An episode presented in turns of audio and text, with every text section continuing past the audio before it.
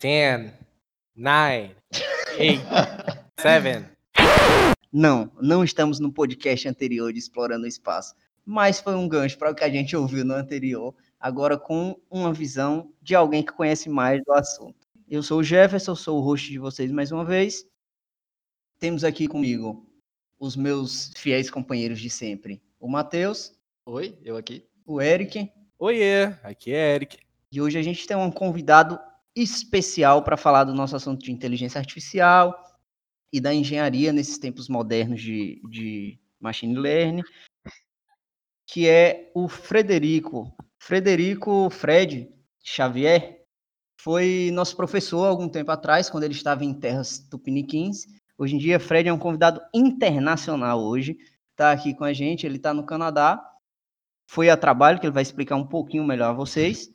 É, eu conheço ele um pouco, sou muito feliz de ter sido aluno dele, tive a oportunidade de ter sido aluno, ter sido aluno orientado de monitoria, aluno orientado de pesquisa, e aprendi um pouco com esse cara aí que é fantástico, é um cara muito gente boa também.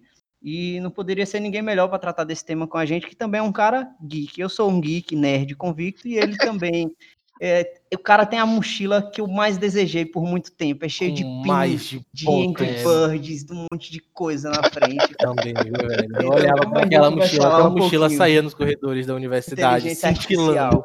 Ninguém rouba, né? Porque o meu, todo dia que eu chego no Unifax, alguém pega um do meu.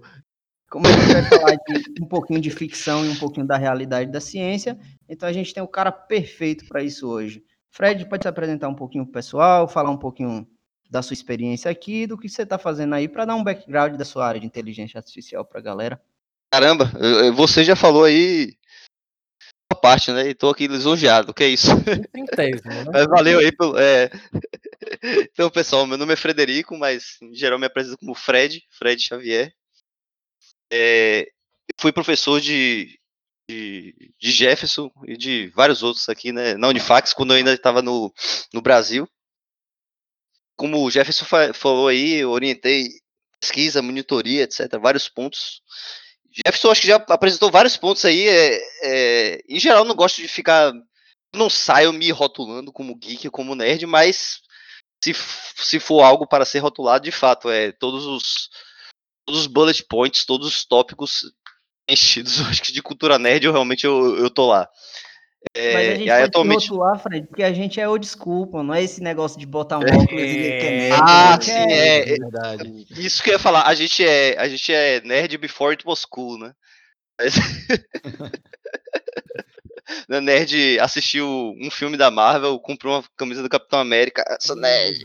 É, ah, é, é, é, digo, é nerd na época que ainda não era Legal ser nerd. Não era legal ser nerd. nerd era, um dia eu é. falei uma coisa sobre isso. Nerd, nerd era um xingamento antes. Era, velho. Era, era um xingamento. Tipo, Ei, você é um nerd? Não, cara. Oh, que oh, isso? Oh, eu não sou nerd, não. Hoje em dia ser nerd é status. Todo mundo mete é. um óculos não e. Ah, eu sou nerd. E a gente vai conversar um pouquinho hoje sobre inteligência artificial, a parte de, de dar um, só um tapinha no que é, no deep learning, no machine learning. Só que antes, eu queria que tu, tu desse só um, um só um empurrãozinho um no que é, assim, sem nada muito técnico, para a gente continuar falando de ficção e a gente falar um pouquinho das inteligências artificiais da ficção aí, para a gente ver o quanto que a ficção está com o pé na realidade e o quanto que a realidade está com o pé na ficção, né? Nenhuma tem compromisso com a outra, mas sempre acaba saindo muita coisa legal dessas duas coisas juntas. Uma boa definição que, inclusive, você vai ver, e não é uma definição muito formal, né? É, que você vai encontrar alguns livros. Essa definição eu acho bem legal.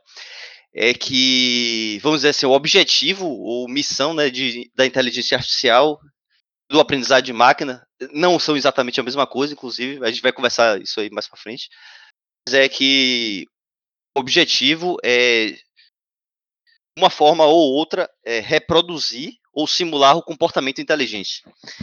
Então, quando você pensa nisso aí, né, uma analogia que eu gosto de fazer é que dizer assim, a humanidade, quando a gente, a coisa de 100, 120 anos, quando a gente começou a conquistar o, o, o ar, né, o, o, fazer máquinas que voam, aviões, a gente não tentou reproduzir exatamente a forma que a natureza é, tem seres que voam. A gente não fez é, uma máquina que fica batendo asa.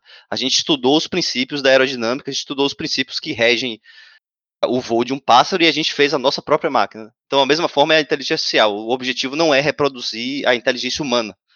O, o, o objetivo é reproduzir comportamento que a gente considera inteligente. E se para isso a gente precisa fazer uma máquina que é semelhante ao cérebro ou não, aí já é outro ponto. Mas o objetivo, então, de novo, é, é eventualmente você fazer uma máquina né, que, que passe no chamado teste de Turing. A gente pode comentar mais sobre esse teste aí, mas seria você conseguir conversar ou interagir com a máquina e não perceber que você está interagindo com uma máquina. É, né? Que é o, o, o que principal da, da teste de Turing, famoso. Esse filme eu assisti. Ué. Ah, o jogo da imitação, né? que é justamente você tá conversando com uma outra uma outra forma de conversa, acho que eu posso botar assim, e você não conseguir denominar se é uma pessoa ou se é um robô. E sim, deixar aquela aquela conversa flua no, normalmente. É isso aí. A, a, forma original que vamos dizer que Alan Turing, entre aspas, formulou o, o, que hoje é conhecido como teste de Turing, né? Tem um, tinha um nome que ele formulou, obviamente ele não deu o nome dele no teste, mas foi que imagine que você vai conversar com alguém através de uma. E essa, esse alguém, esse agente, está dentro de uma caixa, né? Uhum. E, e você, a forma que você vai se comunicar, você, você vai escrever recadinhos num bilhete, você vai entregar, e seja lá o que estiver lá dentro, vai te entregar de volta, né? Então a forma que ele pensou, na época, isso era a década de 40, ele não pensava exatamente em termos de computadores. Mas é, aí a, a, a questão filosófica que ele postava era que se, após determinado tempo, né, meia hora, uma hora, vamos dizer, se você não fosse é, capaz de distinguir se, aquela, se aquele agente era humano ou não, então era uma evidência aqui de que aquele agente passou no teste, né? O quanto que é possível um, uma máquina ser inteligente, mimetizar a inteligência, a ponto de achar estratégias para bular o, o, teste de Turing, porque eu lembro que existe um, um, um site, eu não, não sei muito bem, mas existe algum lugar que a galera coloca as IAs para a galera interagir. Tipo, eu posso entrar nesse site agora e interagir com esse IA para ver o que, o que, até onde ela vai. É um teste online. Tipo, as IAs ficam lá rodando. E algum, alguma IA fingiu ser, porque um dos problemas do, da mimetização é isso, que do teste, né? Se você perceber que é uma máquina. Então ele, ele percebeu, a, a IA percebeu que fingiu ser um garoto de 13 anos porque as coisas que ele não sabia responder, porque não sabia como mimetizar, ele dava desculpas de tipo, ah, eu sou muito jovem para esse tipo de assunto, coisa e tal. Então, até onde é burlável esse tipo para passar? E ele foi um dos únicos. Não foi considerado porque ele usou essa, essa burlagem. Mas não sei se tu tem conhecimento uhum. desse fato. Mas é, foi uma maneira, né, que ele mimetizou a inteligência para se passar por esse então, até onde dá? Porque tudo isso está dentro da parte do, do, código, do algoritmo, que a gente vai conversar mais legal lá no finalzinho. Mas até onde é burlável?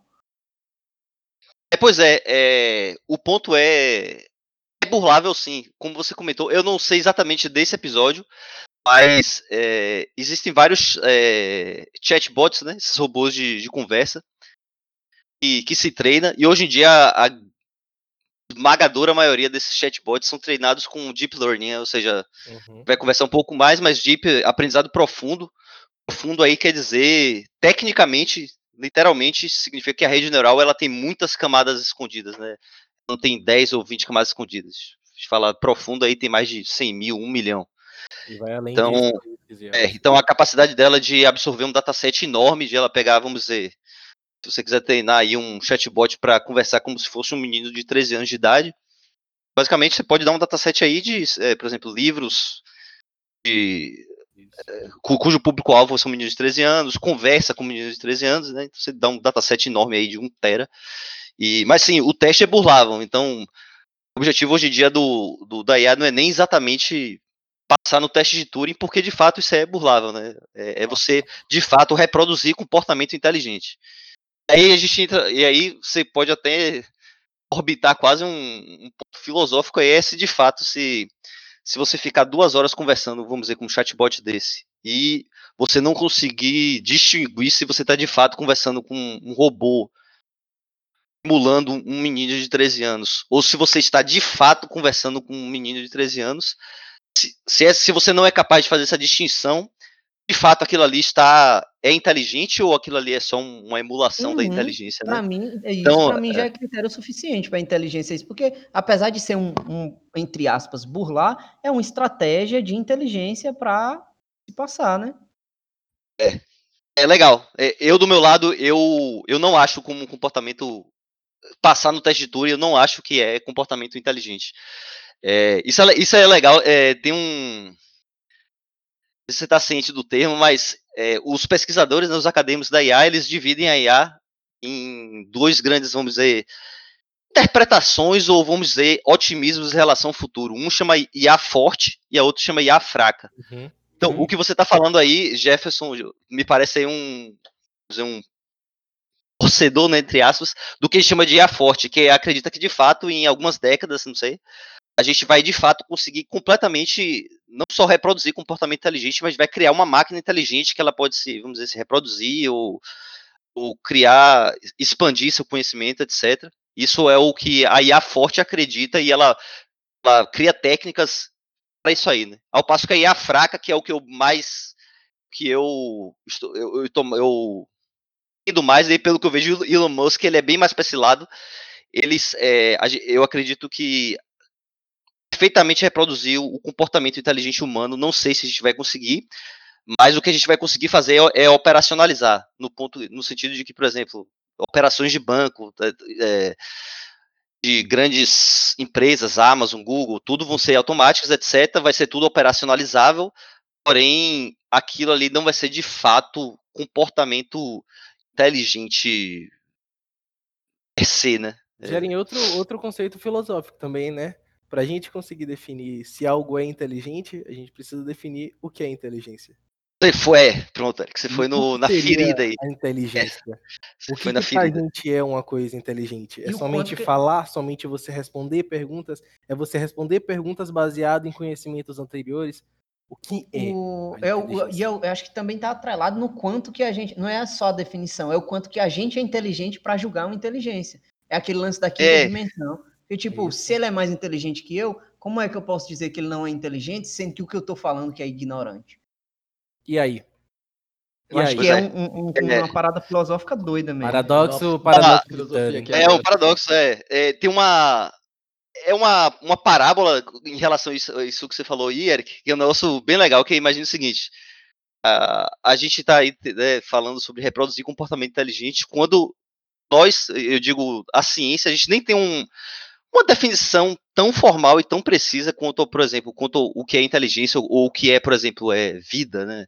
Uhum. É, então tem uma, uma parábola que diz o seguinte, né? A gente, em geral, a gente considera que, sei lá, um cérebro adulto de 18, 20 anos de idade, ele tem aí alguns milhões de neurônios, ele tem alguns bilhões, eu nem sei o número, ou até trilhões de sinapses, né, de ligaçõezinhas. Aí imagina o seguinte, pega esse, esse cérebro, né, e é, por algum motivo, vamos dizer, sei lá, alguma doença degenerativa, etc., um neurônio específico falhou. Aí você, como, vamos dizer, como um engenheiro biomédico, você foi lá naquele neurônio e você substituiu aquele neurônio, que é um neurônio biológico, por um neurônio, vamos dizer, cibernético.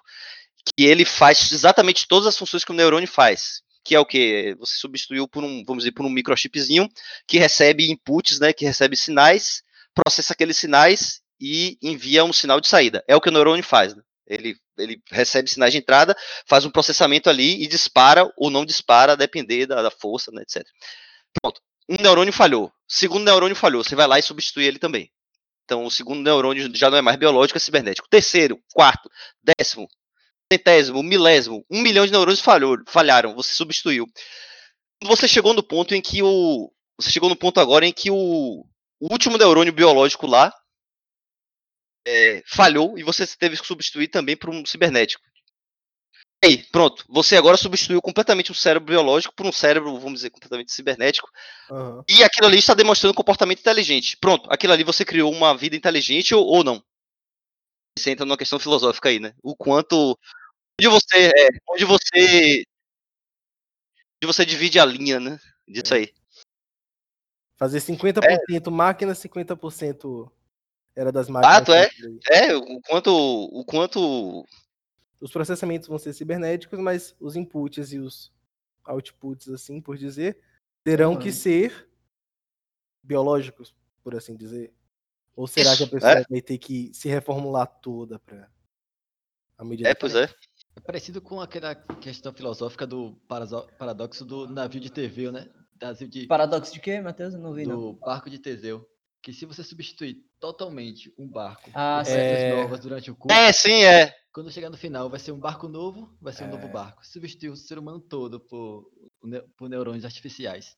No final, vai ser uma máquina é... ou vai continuar aquele, aquela pessoa? Vai ser uma pessoa nova, tem que fazer outro CPF. E, e a parada de pensar e mimetizar, eu acho uma parada louca também, Fred, porque a gente se considera humano por essas, por essas, essas considerações, essas coisas de ética, de moral e de tudo mais.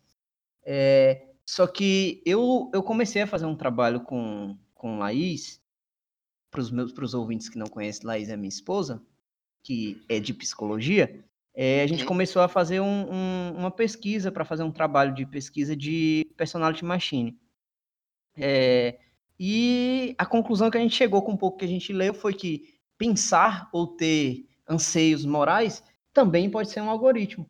Porque se eu, se eu coloco informações sobre, sobre coisas, por exemplo, eu coloco informações éticas de, de Descartes, eu coloco informações que ele também foi um, um, um filósofo hum? sociólogo, entre aspas. É, eu coloco de, sei lá, eu coloco coisas da psicologia, coisas junguianas, coisas freudianas. E tudo isso tem uma, um, é um algoritmo para ser aplicado, todas essas coisas. Então, se a máquina consegue escolher um daqueles para seguir, ele também não, não, passa muito longe da, de desenvolver o que seria uma personalidade para. É, concordo. Para é... dar uma saída, um feedback. Você parar para pensar, né? O, vamos dizer, a, a, você como um indivíduo adulto, nós como indivíduos adultos, toda a carga moral e ética que você tem, por exemplo, é, a ética de você, que você pensa roubar, não, roubar é errado, ou, enfim, matar alguém é errado, é, tudo isso você aprendeu.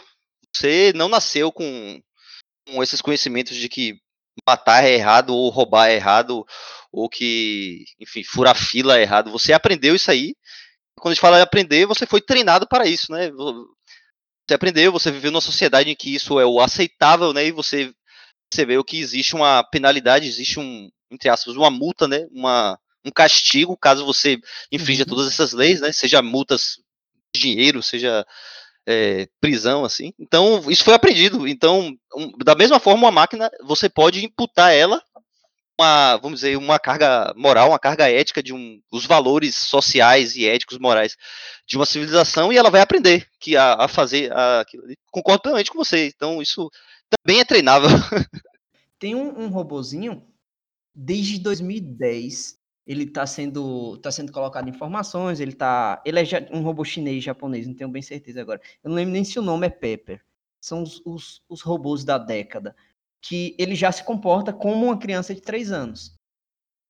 Hoje. Com todas as informações que foram colocadas nele ao longo desses 10 anos. Então, realmente, é, acho que isso é só evidência disso que a gente está falando.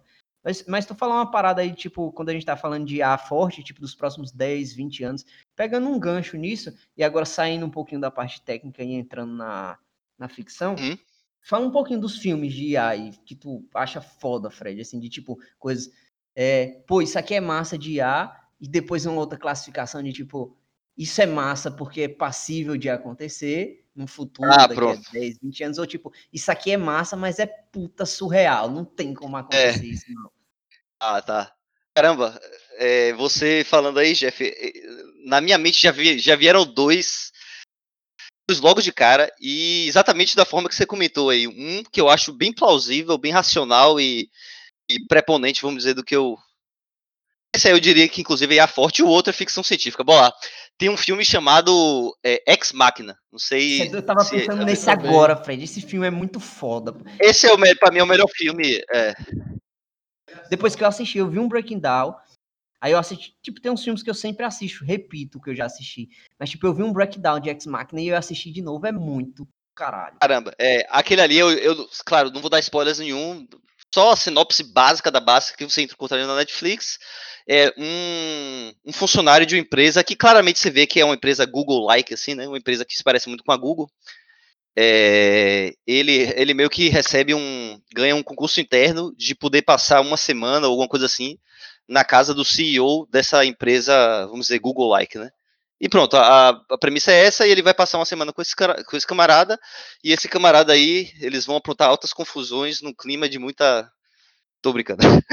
é, sessão da tarde. É, ele vai passar uma semana e entrevistar esse camarada, esse, e esse CEO, ele é altamente excêntrico, né? E aí ele vai ter a oportunidade de conhecer algumas das criações desse CEO. Eu só vou falar a partir daí, mas claro, o filme tem toda uma discussão filosófica de, de IA pesadíssima e, e, uma discussão que eu acho eu acho boa. Não é uma discussão, não, o filme não tem nada cara de Hollywood assim, né? Então você não vai ver robô dando tiro de laser, explosões. Né? Ô Fred, é... só te cortando antes de tu continuar. É, e esse carinha que faz o, o, o, menino que vai lá testar a IA, é, ele faz uma é... outra parada desse mesmo level, assim, que é muito surreal. Não sei se tu já viu em Black Mirror, que é de transferência de consciência. Ah, sim, é. É Dom Hall Gleason, né? O ator, isso. o Ruivinho. Ah, é. Isso, isso. A Alicia Vikander não fez mais nada desse tipo, mas, tipo, ele fez mais umas três paradas. Só da área de. de ah, sim, é. É, Ali, é Alicia Vikander foi. Alicia Vikander foi fazer Tomb Raider. Uhum. É, ganhar dinheiro, ganhar dinheiro é bom, né? Então. É... Eu, eu, Fred, mas Ex Machina, tu acha ele foda porque tu acha ele possível de acontecer ou tu acha ele bem surreal. Eu não acho ele é, ele muito surreal, não. É... Claro que existem, eu não vou dar muitos spoilers aqui, existem alguns, vamos dizer, alguns, alguns upgrades que são feitos no robô lá que são um pouco absurdos, mas é, o que eu gosto em X Machina, na verdade, é a forma que o, o a, a, a, a, salubridade, salubridade não, é, é, como é que eu dizer, a, a sobriedade, a sobriedade com que o tema é tratado, assim, tratado com, como de fato éticas nos próximas décadas. Black Mirror também trata bastante de, do, do tema de, de forma bem legal, assim. Mas, é, claro, se você for avançar mais no filme, tem algumas coisas que são hollywoodianas, assim, não sei. E que eu acho já um pouco forçação, mas a, a forma que ele trata, aborda o tema, eu acho muito racional, assim. Bacana. Eu nunca assisti Ex Machina, então eu vou ficar aqui é, que eu nunca assisti quase nada. É, eu acho bem legal porque, é como tu disse, ele é uma tecnologia muito, muito avançada, mas tipo, o filme tem um pé no chão. Você vê que, pô, isso aqui talvez pode ser, né? Não é nada, tipo, Superman voando. E agora o. Qual filme do caralho, assim, de ar, mas que é muito surreal? Ah, tá. Aí eu vou dizer, é, é, um dos meus filmes top 10 preferidos, assim. Eu, eu não gosto só de filme cabeça, não. Gosto de filme pipocão também. Aí é Exterminador do Futuro. Principalmente a gente teve dois. Um podcast, dois podcasts ah, atrás que a gente falou é. sobre algumas coisas e a gente mencionou Exterminador do Futuro. Eu não sei se eu cheguei a mencionar Ex Machina, mas a gente falou umas coisas assim. Porque Eric não é um grande conhecedor dos filmes, não. A gente acabou discutindo ah. algumas coisas, mas realmente é, é uma parada massa, mas bem surreal, né? é, Exterminador do Futuro, claro, é uma ficção científica pesada, né? Até porque tem viagem no tempo no meio, e aí você tem todos os. Todos os problemas e idiosincrasias de um filme de, de viagem no tempo, né? Mas o foco eu acho Fred, que é direto aqui. Tu tá roubando, tu tá roubando meu lugar aqui. Sou eu que. Todo peraí, podcast peraí, peraí, eu trago uma palavra, eu falo alguma coisa. Ninguém sabe o que é. Tu já meteu duas aí que é que tá espantada aqui. Idiosin... Idiosincrasias, né? Essas particularidades, né? Excentricidades, sei lá. Pesquisei aqui no Google. É, tá. Idiosincrasias. É uma característica comportamental ou estrutural ela, peculiar de. Eric ficou aqui meio porra é Desculpa é se eu não sei. é, mas então, é, Exterminador do Futuro aí dispensa apresentações, né? Veja que a forma com que é, é... o tema é apresentado, claro, é bem sensacionalista, né?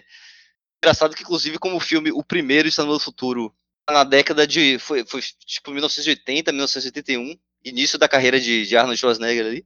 O futuro para eles ali, o futuro pós-apocalíptico é tipo 1997. É muito engraçado. Verdade. É Los Angeles 1997, você tem todos aqueles T-800 dando tiro de laser assim, né? Então, esse tipo de futuro distópico, é, eu não acho que vai é, o futuro para eles era final da década de 90, assim, muito, muito comédia. É, esse tipo de futuro distópico é, de guerra de IA, ou, ou, até Matrix, né? Matrix abordou o tema, assim, e Matrix, uhum. eventualmente, a, quem achou de Matrix, inclusive, você vê que as máquinas dominaram ali, é. teve uma guerra e as máquinas basicamente esbagaçaram a humanidade. Esse tipo de futuro, eu, eu sou otimista o suficiente para não acreditar, não é que acreditar, não esperar por ele. O, minha postura em relação a isso aí é bem próxima, inclusive, ao camarada que a gente estava conversando de Elon Musk, né? É, é, é um otimismo com o pé atrás, que é o seguinte: eu acho que a gente vai ser sobrepujado, ou escravizado ou dominado por máquinas. Mas eu acredito que se você continuar fazendo a progressão do, de como nós, nós estamos né, evoluindo na, em termos de AI machine learning, é, eu acho que vai chegar um grau em que a gente está dando tanta responsabilidade para processos automáticos e tanta responsabilidade né, para bots e coisas assim. E quando eu falo responsabilidade, por exemplo, é, microtransações e Wall Street, hoje tudo é bot. Sim. É bot operando ali a, a, cada um milissegundo, ele vende tantas ações, um milissegundo depois ele, ele compra, etc, etc é, automação de processos aí, seja de uma, numa indústria, ou seja de um banco, etc. Então, acho que a gente está dando uma carga de responsabilidade tão grande para IA e para as máquinas em geral. Sinceramente, acho que vai chegar um ponto que não vai ficar bem sob nosso controle. Eu falo sobre nosso controle, não significa que as máquinas vão virar Skynet e vão decidir que progressão da humanidade uhum. é jogar 200 mil bombas nucleares, não. Mas no sentido de que a gente vai ter é, alguns eventos que vão impactar nossas vidas diariamente e pesadamente e que vão ser eventos decididos, foram decisões tomadas por máquinas. Por exemplo, sei lá, é, é uma, um bot chinês que fica gerando fake news, jogando na internet fake news, a tentar colocar a economia, sei lá, ocidental, alguma coisa assim. E aí um uhum. bot ocidental que leu essa fake news acreditou que de fato, por exemplo, que, sei lá, Donald Trump morreu. Aí vários bots acreditaram que de fato Donald Trump morreu e eles começaram a comprar ou vender ações e tomar decisões uhum. achando que Donald Trump tinha morrido, quando na verdade era uma fake news de um bot chinês. Então, esse tipo de coisa eu acho que isso aí já está acontecendo e vão acontecer cada vez mais, né? E veja bem que, e veja que são eventos que agora. Isso explodiu. Foi mais de 9 mil no cérebro agora. Nível, Fred. Caraca! Eu, eu tenho um pensamento um pouco parecido com esse, Fred, mas é um, um pouquinho menos assim. Mas, tipo, realmente o problema não é a revolução das máquinas, é a nossa dependência da, dessas máquinas, desses processos. Exatamente. Sempre que exatamente. gente fala isso, eu cito aqui um filme também. Eu gosto muito de falar de filme, que eu não sei se vocês vão lembrar, meninos, que eu já eu falei vou, três vezes aqui. Eu falei em um podcast Vai. na conversação em inglês, que é o Surrogates com o, o Bruce Willis. O que eu assisti é só o final. É um que você. É, com Bruce Willis, né? Que você. Isso, você fica em casa. Você compra um corpo surrogate, né? É. Isso.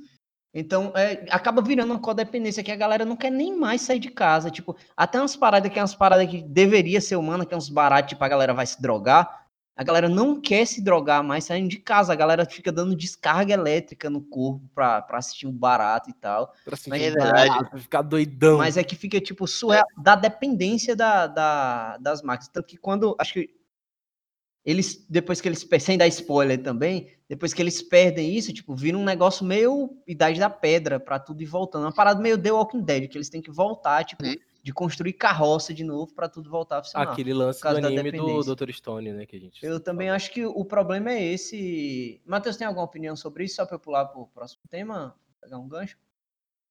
Concordo, eu tava até pensando em outra série que eu assisti, tipo, uma semana atrás, que é Update da, da Amazon, que é basicamente isso. Amazon, é, patrocina a gente, quando, viu? Basicamente, as pessoas têm a vida normal no futuro e quando eles morrem, eles fazem um update da sua mente para o que seria um paraíso. Então tem várias empresas que vendem softwares que seria tipo um The Sims, só que você upa sua mente. Pro... Rapaz, eu, eu, eu deixa assistam o update. Era pra estar estudando pras provas, né? Mas... Eu só queria deixar um ponto aqui importante que eu acho que a IAC... Ah, peraí, desculpe, só, só um ponto. Eu pesquisei aqui, o nome não é update, é upload, não? Ah, isso mesmo, upload. Upload. É, eu acabei de encontrar aqui. É... Ah, legal, não sabia não. Eu acabei de encontrar é, na, na Prime, né? Na Amazon. Isso, Voltando é muito, pro meu ponto. Boa a IA mais incrível de todas que vai acontecer daqui para os próximos anos, que parece com a ficção, é Marvin, o Android Polaroid. Ou é Android, é alguma coisa assim, mas Marvin, do Guia do Mochileiro das Galáxias. Ah, ah o Android deprimido. Caramba, aquele é velho. Aquele... Ah, o melhor, o melhor de todos. É. Nossa, ah, não, ele é muito bom. do Mochileiro é. da Galáxia eu só li o primeiro, né? Porque são cinco livros, se não me engano. Eu só li o primeiro, assim. Vi o filme. Mas caramba, é, é Marvin, né? O nome dele, né? Caramba, ele é muito engraçado. Ele é muito engraçado. Ele. Engraçado como ele. Você vê como é Douglas Adams, né? O ator. Uhum. O ator é. Você vê como Douglas Adams ele, ele, ele consegue ir no cerne, ele, ele satirizando que a existência humana é basicamente é, é, é uma miséria, é, é, é desgraça, dor e depressão. E ele ele jogou, jogou tudo isso no robô, né? O robô ele percebe, o robô ele tem uma inteligência absurda, ele percebe que a existência humana é miséria. Não tem porquê. E, e é, aí ele, ele vive miserável a vida inteira dele. É ridículo. Aquele robô é muito bom. Tô falando, pô, Marvel. É. É, o, o, Fred, aí pegando um, um gancho para isso, para minha opinião, a tua dos meninos sobre por que não a revolução das máquinas e mais uma dependência, aí a gente entra no, no último tópico que a gente tem para conversar agora, é, que é sobre. Eu acho que isso acontece exclusivamente por questões. Pro, pro, sei, acho que eu não sei nem falar isso, programacionais. Não sei se está certo. É, hum?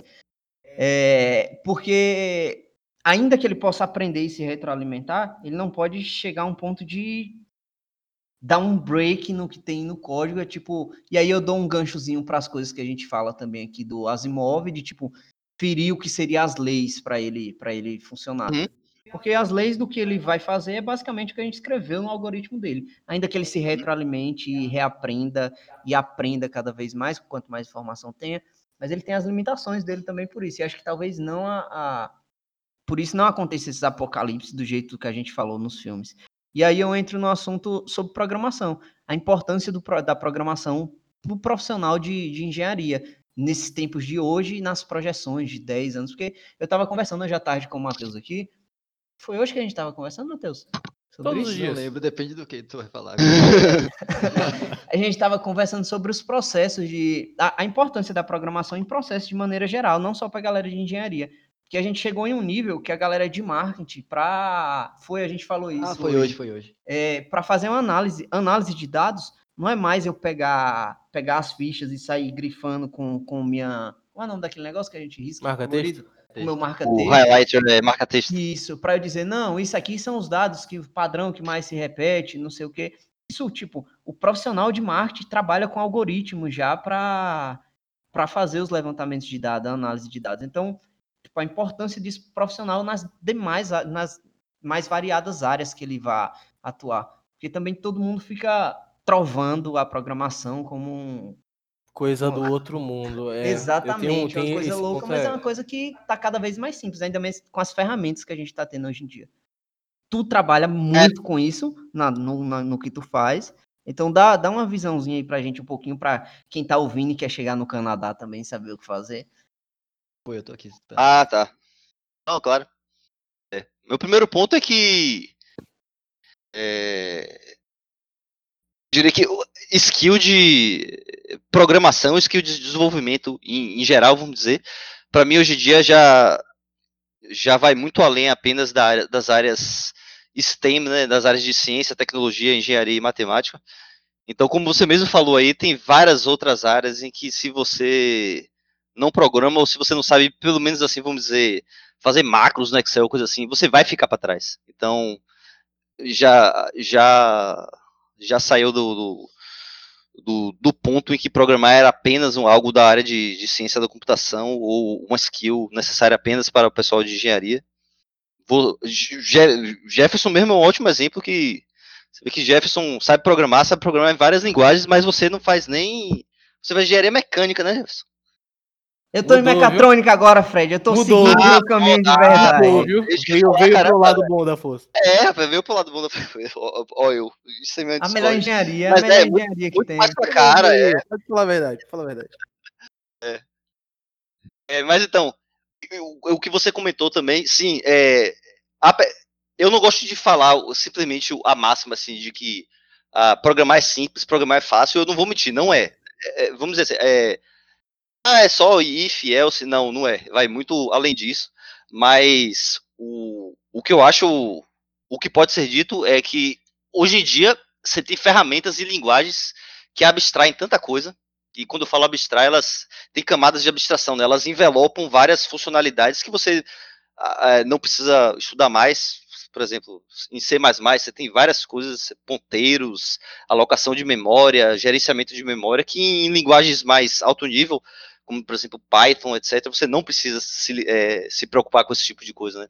Então, então de novo, pro, é, programar, trabalhar como desenvolvedor, eu não vou dizer que é fácil, não é simples, não é, não é trivial, porém, de novo, hoje em dia, para você startar na carreira, eu diria que é infinitamente mais fácil do que era há 10 anos atrás, porque, de novo, como, comentou, como você mesmo comentou, né, tem inúmeras ferramentas aí. Se você quiser despertar seu interesse no seu filho, assim, em programação desde 3, 4 anos de idade, você já tem como. Você tem inúmeras linguagens de bloquinhos e Lego e coisas assim, né? A gente mesmo está começando a dar um curso agora de graça para justamente voltado para um público mais jovem mesmo, entre 8 hum? a 15 anos, que é de é, robótica básica e programação básica mesmo com blocos. A gente está dando, acho que a quarta aula já, foi ao ar hoje. É, fazendo blocos mesmo com Scratch, programando jogos bem básicos mesmo, porque programação é difícil, mas é igual aprender outro idioma. Se você começar a aprender logo cedo, você vai. vai ficar, aquilo vai ficar fácil, uhum, aquilo vai ficar mais natural para você. E depois, até para ir é. de um idioma para o outro, fica muito mais simples. É o que eu costumo dizer é que, como qualquer outra skill, como qualquer outra habilidade, né? É, para quem joga RPG aí, né? Os nerds que jogam RPG, você comprar os primeiros pontos é, é, é fácil, né? Você começar, por exemplo, você, você não tem nada, você nunca andou de, de, sei lá, de bicicleta ou, ou você nunca tocou violão. Você começar, você ter um nível básico de, pelo menos você sabe subir na bicicleta e não cair, ou você sabe pegar um violão e dar três acordes, isso não é tão difícil, você consegue aí com certa persistência, prática e, e bom método, você consegue. Agora você chegar a um nível ultimate, você virar um virtuoso, né? Você virar, sei lá, um Paco de Lucia no violão, isso aí demora anos e anos e anos, né? Então a analogia que eu faço é, sempre, é, é essa mesma, né? Você aprender o básico de programação, os fundamentos, os fundamentos são muito simples, né? São todos os fundamentos estão fundamentados em lógica básica e matemática básica, né? É, uhum. if else, passos de repetição, você aprender algumas coisas básicas ali e algumas coisas de operações matemáticas, acabou, você começou.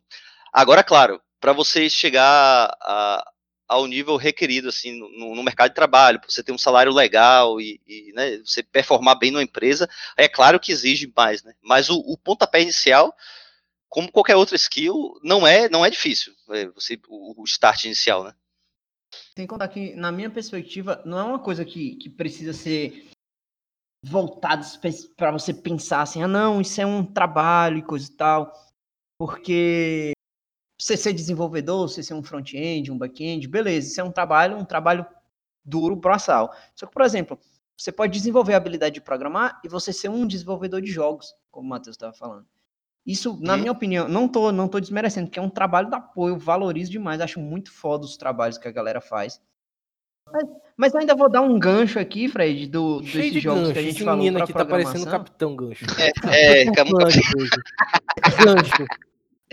Porque, porque, quanto mais quanto mais robusto esses jogos ficam, quanto mais seja fanservice, seja para vender, seja para se adaptar ao mercado, mais exige da galera da, do, dos programadores e do. Porque uma coisa é eu ter um Assassin's Creed que tem quatro ferramentas para usar, que é minha Hiding Blade, minha espada de mão, o negócio de jogar e a mão pura. E outra coisa é eu ter essas quatro ferramentas, mais 50 magias, e poder voar e dar salto duplo e ligar para alguém e buscar a pessoa de avião. É, né? Porque o salto da fé não é bastante. É, exatamente. Você sair de um prédio, o mais alto prédio e cair num feno. Então isso acaba exigindo mais, cada vez mais da, das habilidades do, da galera de programação, da galera de recursos gráficos, ah, não deixa de ser também programação.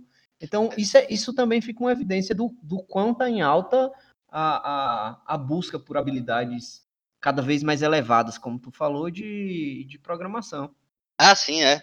Esses, esses, esses tipos de jogos que a gente está falando né, são chamados triple A's, né? Os triplo A's.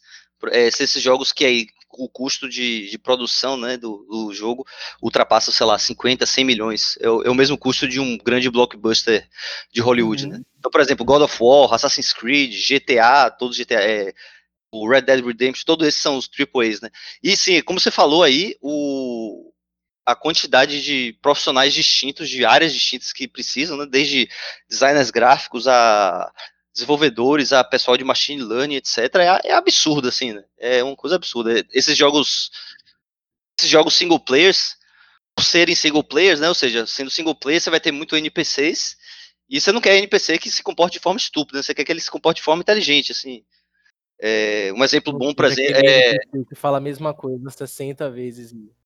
Que completamente fora de contexto, assim, né? É, então, então para isso, para isso, esses... Você até para ter NPCs inteligentes não tem jeito. Você, você usa algum grau de machine learning hoje em dia, né? Não é só uma cadeia de if else, if else, if else que vai resolver esse problema e mais. Isso, isso é bacana porque eu não sei se no, no jogo Diablo 3 eles utilizaram isso, mas a comunicação de cada NPC ela varia do da task que você tá, da quest que você tá. Não sei se vocês já chegaram a uhum. perceber isso, mas tem diários especiais, ferramentas especiais que elas vão se adaptando na em, em que nível você tá no jogo, em que o que é. você acabou de fazer. É, eu ainda abro um leque, Fred, que isso não se resume somente a, a galera que está trabalhando no desenvolvimento. Isso também vai para a parte de gamer, da, da galera que joga, porque, por exemplo, como é que a galera quebra que descobre os segredos tudo de GTA? A galera vai lá no código do jogo. Isso, Aí o cara pode. tem que conhecer o mínimo de programação para poder ver, ó, oh, não, isso aqui, ó, esse, esse bloco todo aqui de programação está condicionado a essa outra coisa acontecer. Então, se isso acontecer, eu desbloqueio isso que o jogo ainda não deixou para mim. Então, quando a galera quer fazer isso, quer fazer mood, uma das coisas que a gente que eu ensinava lá na outra escola que eu dava aula era fazer fazer automação de comandos para o Minecraft usando Python. Você pode abrir aquela janelinha e ao invés de você ir construindo os blocos um por um, você dá um comandão lá de coordenada cartesiana e ele constrói uma paredona de uma vez. Ah, cara, eu nem sabia que o pessoal já estava fazendo isso, fazendo script em Python para, uhum. sei lá, levantar é, prédio. O pessoal é rápido. Então... Python você faz tudo. Então, acaba sendo um recurso não só para os desenvolvedores, acaba sendo um recurso para quem é realmente o gamer que quer platinar o jogo e acabou faltando alguma coisa ali. O cara vai, abre o código, olha o que foi. É um tipo de cheat? É, mas o cara não vai modificar o código, o cara só vai olhar como chegar até aquele caminho ali, porque até é. a própria Rockstar deixa muita coisa escondida. Isso. Então o cara só descobre desse jeito. Isso. Não, é, é, Outro dia eu tava falando com. Aqui em. A gente tá falando da indústria de games, aqui em Montreal a indústria de games é muito pesada. É, sei lá, eu deve, deve ter mais de 200 estúdios de, de jogos aqui. É muito pesada. Ubisoft aqui, tem uma divisão da Google aqui, tem várias. E. Assim, pronto, é, lembrei. Um camarada que mora inclusive aqui no prédio, né? É, uns nórdicos, é suíço, sueco, sei lá. Que eles trabalham na área de games, mas eles são da área de design, né? Eles, eles são modeladores 3D, né? Modeladores digitais, né? Então eles fazem, ela trabalham com Blender, Maya, sei lá, modelando monstro. Mas ele tava falando que. Aí quando eu tava conversando com ele, que eu sou da área de desenvolvimento, que eu trabalho com Python e C, ele falou: Ah, beleza, eu trabalho também, etc. Aí eu perguntei pra ele: Ah, você é desenvolvedor? Ele falou: Não, eu sou modelador 3D, mas hoje em dia, um modelador digital que não sabe o básico de Python, ele fica para trás. Eu falei: Caramba, como é que é isso? Caraca. Aí ele tava me explicando, ele tava me explicando que tem muito trabalho maçante a analogia que a gente pode fazer é com CAD, né? Na nossa área de engenharia, né? Uhum. É, com a parte de CAD. Tem muito trabalho que é maçante e repetitivo de você ficar fazendo no Maya ou no Blender, que toma muito tempo e que aí, hoje em dia, o pessoal já. O, o, esses softwares todos, eles têm tipo umas APIs, né? Em Python, para você fazer os scriptzinhos. E se você souber fazer o script, por exemplo, é gerar uma superfície rugosa na pele do monstro. Aí, sei lá, fazer um monstro de nariz pontudo, sei lá, ele gera o, o pelo menos o volume básico para você, uhum. pra você não ter que ficar fazendo o mesmo trabalho sempre. Eles estavam falando que, rapaz, o, eu diria que a parte inicial de modelagem do, do, meu bonequinho aqui envolve mais Python do que modelo, assim. Então ele falou, caramba, eu não sabia. Ou seja, modelador digital, cara. É. E o modelo é usando Blender, eu não sabia, não. É. Ou então até para a área de CAD mesmo, assim, de engenharia mecânica, né? Área de modelagem mais técnica mesmo. Rapaz, se você não sabe pelo menos o macro, sabe macrar na, no software que você está usando, seja, sei lá, Katia, AutoCAD, sei lá, se você não sabe macrar, você vai ficar para trás, você já está para trás, né? Tem muita coisa maçante na mão grande que você vai ter que fazer, que se você puder automatizar, você já está três passos na frente aí. É, né, é sempre importante. A, é, é, é como o Jeff estava falando aí. Processos, é. Deixar mais fácil. Seja lá qual for a área, se se se você tá fazendo um trabalho repetitivo, você tá já fez, é. fez, fez, uma coisa, fez duas, fez três, caramba. Não, peraí, então peraí, agora Tá na hora de mudar aqui o caminho. Já, já, é. É otimização é. de processo. Otimização de processo pode ser até uma ferramenta de inovação, né? Para o cara mudar alguma coisa no mercado e ser um pioneiro naquilo ali. Sim, demais. É, só fazendo um último comentário que a gente estava falando do, dos códigos para os gamers e para os não para quem está desenvolvendo, para quem está para quem está sendo o consumidor final ali. É, a gente tem um, um, exemplo de, de programação é, também nos, nos filmes. Esses negócios novos, tipo o Bender's Nest que teve do Netflix. Ali é um, um gigante cara. fluxograma. Sim. Se a gente for olhar, é ah, tipo... sim, é aquele, aquele Você Decide do Netflix, você tá falando, né? Caramba, Não, aquele. É o Black Mirror Bandersnatch do, é, é, do Coelhão. É, porque ele é até do É, sim, um Black Mirror. Né? É, isso, é, que você inclusive é. Isso, é um Black Mirror especial isso, que teve. É um Black Mirror é, especial. É, é porque eu chamei de Você Decide, é porque talvez não seja da idade de vocês. Eu sou um pouco mais. ligeiramente mais velho que vocês. Mas é, tinha um programa chamado Você Decide na Globo, eu acho. Que você telefonava pra você decidir qual era o. Que destino vai. É que nem aquele sim e não, mas só que com é, só que era. A Globo passava, né, o episódio do Você Decide e chegava num ponto, num ponto crucial que aí os, os, os telespectadores tinham que votar. E você ligava e a, e a maioria dos votos ganhava. Mas o Bender's Night, caramba, foi muito bom. Foi muito bom aquele episódio. O cara pode não entender, mas tipo, se o cara, o cara que entende um pouquinho também tem algumas noções diferentes. Não sei se tu chegou a ver. Tu chegou a assistir, Eric? Uhum. Tu eu assistiu, Matheus? Então vamos meter. Eu, eu morri em todos. Em três. Eu passei, parei pra assistir cinco vezes. As cinco vezes eu parei no mesmo final. Tu já viu, Fred? Eu passei cinco horas assistindo aquele Eu vi. É, eu, eu cheguei a, a, ficar dando backtrack pra ver os finais diferentes. Isso, isso. Se eu não me engano, são 18 finais, mas tem um final que é muito difícil você conseguir lá. Tem um final meio que easter egg lá. Eu tô, eu tô perguntando, tô te perguntando se tu viu, porque eu vou ligar aqui um foda-se agora, com todo respeito pra quem tá. Não sei se pode dar um foda-se com respeito, ouvintes, mas pra quem tá agora ouvindo. vocês irão ouvir spoilers sobre Black porque Mirror É uma parada fluxograma tão louco, pô, que eu vi que tem umas paradas tipo, ah, você faz uma ação, você faz essa ação e aí o personagem morre. Aí ele volta para aquele ponto, né? Hum? Você repete a mesma ação, o cara morre de novo. Isso. Aí Foi você repete a mesma ação ele vai falar, Ei. É, tem uma hora que Porra, ele não pô. continua naquele ciclo. Isso, Ou seja, é um fluxograma que tem uma condição ali. Que é? O cara fez essa, uhum. essa merda aqui três vezes. Ô, ô, ô. É, pô, vai, vai sacanear meu negócio. Vem morrendo, porra. Pô, Faz outra coisa aí. Eu vou, eu vou, dar um spoilerzão gigante. Aí ele teve muda na, na parte do, do, Parece que era de matar o pai ou era a mãe, alguma coisa assim. E aí. Eu coloquei pra matar o pai ou a mãe, não sei o quê, umas três vezes seguidas. Aí ele falou, aí, pô. Pô, Vamos cara. procurar uma terapia, né? Pô, psicólogo aqui. Não estou querendo influenciar nada, não estou querendo influenciar ninguém. Mas era porque eu achava o melhor final pro jogo. Comentário aos ouvintes, todos aqui amam seus pais, etc.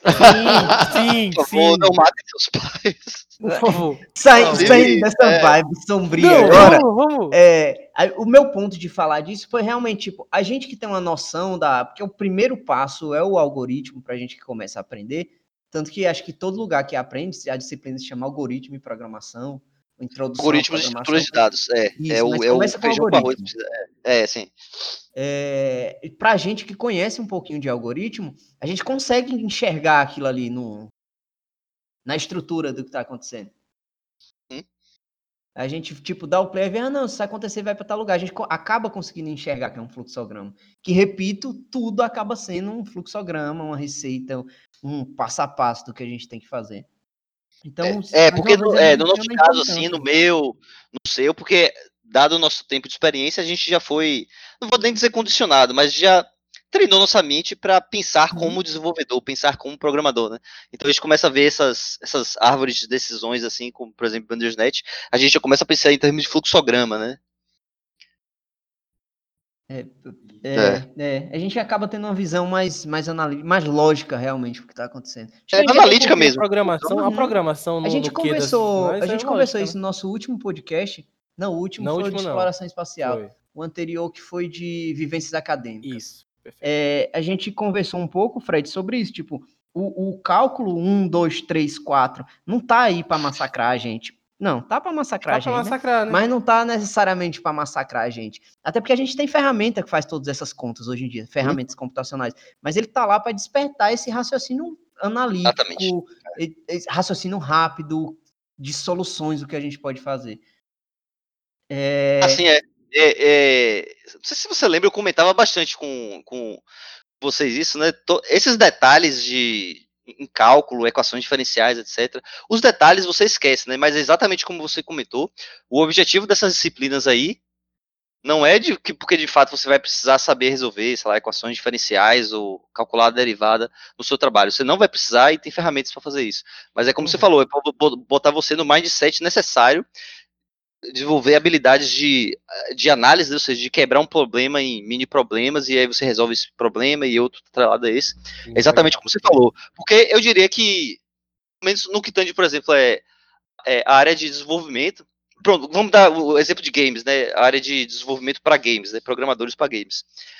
Se, o que se usa de matemática ali, eu diria que, sinceramente, o principal é álgebra linear.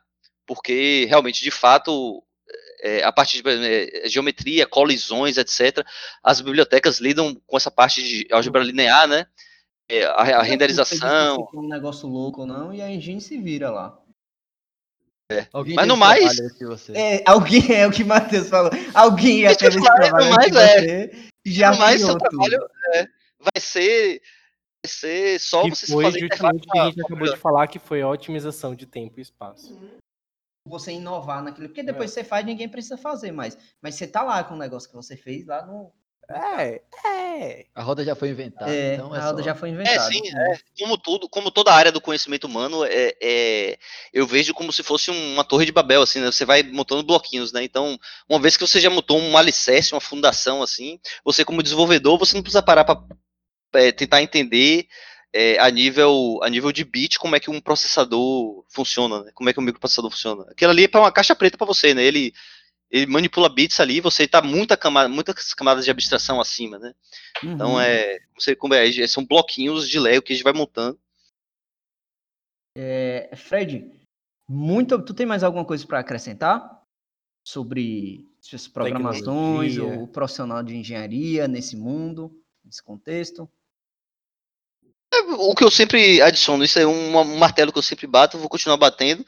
É, seja você pretende ficar no Brasil ou sair, ou mesmo se você vai ficar, se você não vai nem sair de sua cidade, eu diria que essa área, área de tecnologia, de, de software ou de engenharia em geral, eu diria que isso eu bato o martelo sempre, você tem que ter inglês. Se você não tiver inglês, pode ter certeza que você vai ficar para trás. Assim, ah, mas eu, eu não vou nem, sei lá, não vou nem trabalhar falando inglês, eu vou só na empresa, não precisa nem falar inglês, mas pode ter certeza, se você vai ver, por exemplo, a gente falou, é documentação de uma biblioteca de alguma Nossa, linguagem de programação, etc. É as melhores, eu te garanto, as melhores vão estar em inglês.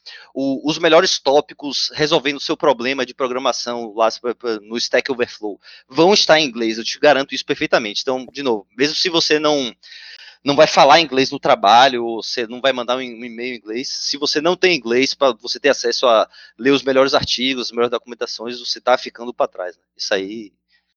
É... Tá ouvindo network. Eu bato martelo sempre, tem que ter. É, tem Sim, que ter. Muchacho. É. em francês, para quem ouvir por aí, Fred. É, Sim, muchacho. É. Oui, mon ami. É. o, cara, o cara vai ouvir, vai dizer, né, compra pá. É. Fred, muito obrigado.